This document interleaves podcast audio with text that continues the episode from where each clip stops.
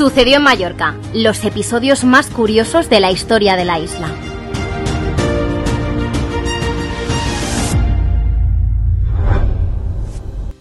Bienvenidos otra semana más al podcast en el que desvelamos momentos curiosos de la historia de Mallorca. Hoy viajaremos al pasado no de Mallorca como tal, sino de nuestra vecina Cabrera, un archipiélago que oficialmente pertenece al municipio de Palma. Un exótico parque natural en la actualidad, pero hablaremos de sus emboscadas pirata, del enigma que ocurrió y que hizo llorar a un papa y hasta de la cárcel y tumba al aire libre en la que se convirtió. Se asegura que hasta se practicó el canibalismo. Sin más dilación, empezamos ya con nuestro particular viaje en el tiempo. ¿Preparados?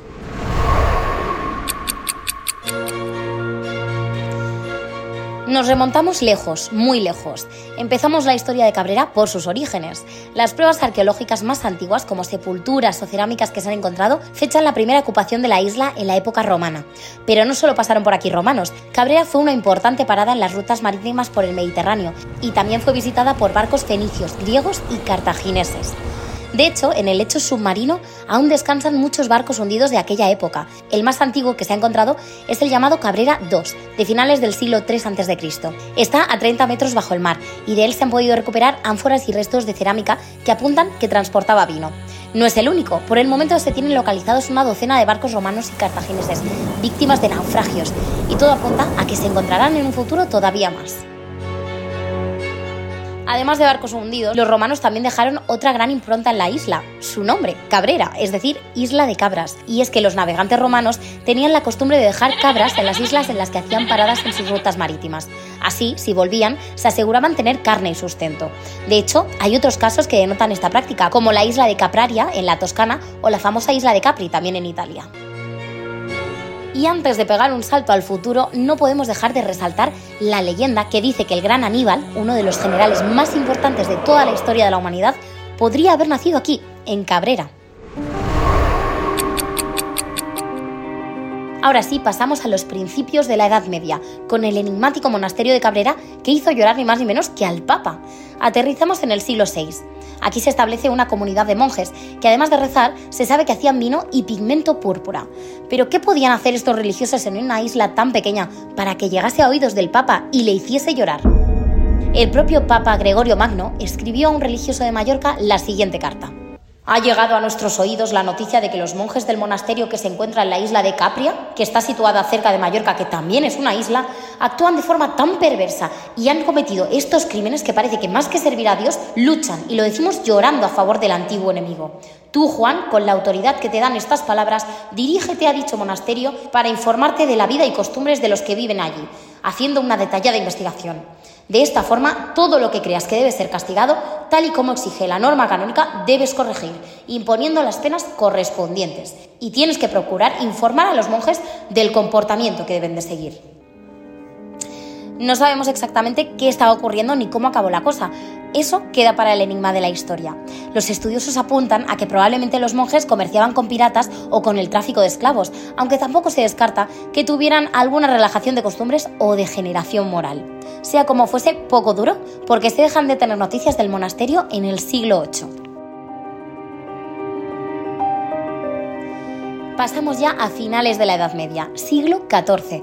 Se construye en este momento el ahora emblemático castillo de la isla, para protegerse de los ataques pirata de berberiscos que azotan no solo Cabrera, sino todo el archipiélago balear. Los mallorquines de la época idean un sistema para protegerse de los piratas. Sin WhatsApp ni llamadas telefónicas, cuando ven desde Cabrera barcos pirata acercarse, encienden fuego desde el castillo que se ve desde el sur de Mallorca. No es trabajo fácil y se decía por aquel entonces que de lo peor que te podía tocar era ser vigía en Cabrera.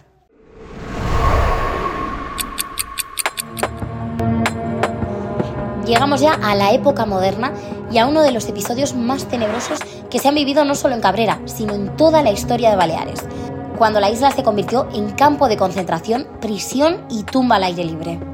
Estamos en el año 1809, época de la Guerra de la Independencia o Guerra del Francés. El ejército de Napoleón ha invadido el país y se producen por todo encarnizadas luchas contra los galos. El principio del fin de la invasión lo marca la batalla de Bailén. Es la primera gran derrota de los franceses. Los prisioneros que detienen los españoles, unos 14.000, los trasladan primero a Cádiz, pero allí la población local se revela. No quieren tener que mantenerlos en sus tierras mientras se negocia su devolución. Así, se ofrece Cabrera como alternativa y la isla pasa a acoger a entre 6.000 y 9.000 soldados franceses, aislados y sin escapatoria en una isla flotante. Los testimonios de la época nos narran condiciones verdaderamente inhumanas. Algunos días barcas desde Mallorca se acercan para llevarles algo de agua y comida, pero los sustentos para tanta gente escasean. El tiempo, el hambre y las penurias no hacen más que empeorar la situación hasta niveles extremos. Es la desesperación total de miles de personas sin agua ni comida, encerradas, sin esperanzas en una isla desértica. La supervivencia hace florecer problemas de salud física y mental, la violencia, la rebelión, y hasta se habla de canibalismo cuando las ratas o lagartijas ya escaseaban. Los testimonios históricos nos hablan de que las barcas mallorquinas que se acercaban eran recibidas con violencia y desesperación. A veces llovían piedras. Tan duro era acercarse hasta allí que hubo veces que se negaron a ir y pasaron días y días sin que nadie diera absolutamente nada de comer y beber a todas estas miles de personas fue uno de los momentos más negros de la historia balear. Las fosas comunes y tumbas a cielo abierto que aún quedan por Cabrera son muestra de que no siempre estuvimos en el lado bueno de la historia. Al final la guerra de la independencia terminó con la derrota del ejército de Napoleón y cinco años después se liberó a los soldados de Cabrera del cautiverio. Solo salieron vivos uno de cada tres que entraron. Aún hoy, en conmemoración de todos los fallecidos y de todo el sufrimiento humano que allí se vivió, un buque de la Armada Francesa se traslada cada año a Cabrera para rendir homenaje a sus compatriotas. Casi 100 años después, en 1890, Cabrera pasa a ser propiedad privada, en concreto de la familia Feliu. Los mallorquines impulsan el proyecto Villa Cristina, con el que intentan repoblar la isla. Tratan de recuperar el cultivo y construyen algunas edificaciones para los payeses, pero poco dura el proyecto. En 1916 el gobierno les expropia la isla, alegan interés de defensa nacional y se la compran por 360.000 pesetas. A finales de 1900, en el 88, el Parlamento toma la decisión de declarar Cabrera como Parque Natural Marítimo Terrestre y así sigue hoy en día. Ahora es la mayor extensión del Mediterráneo que queda sin urbanizar y aunque mantiene aún una mínima presencia militar, hoy es destino turístico y refugio de miles de especies naturales.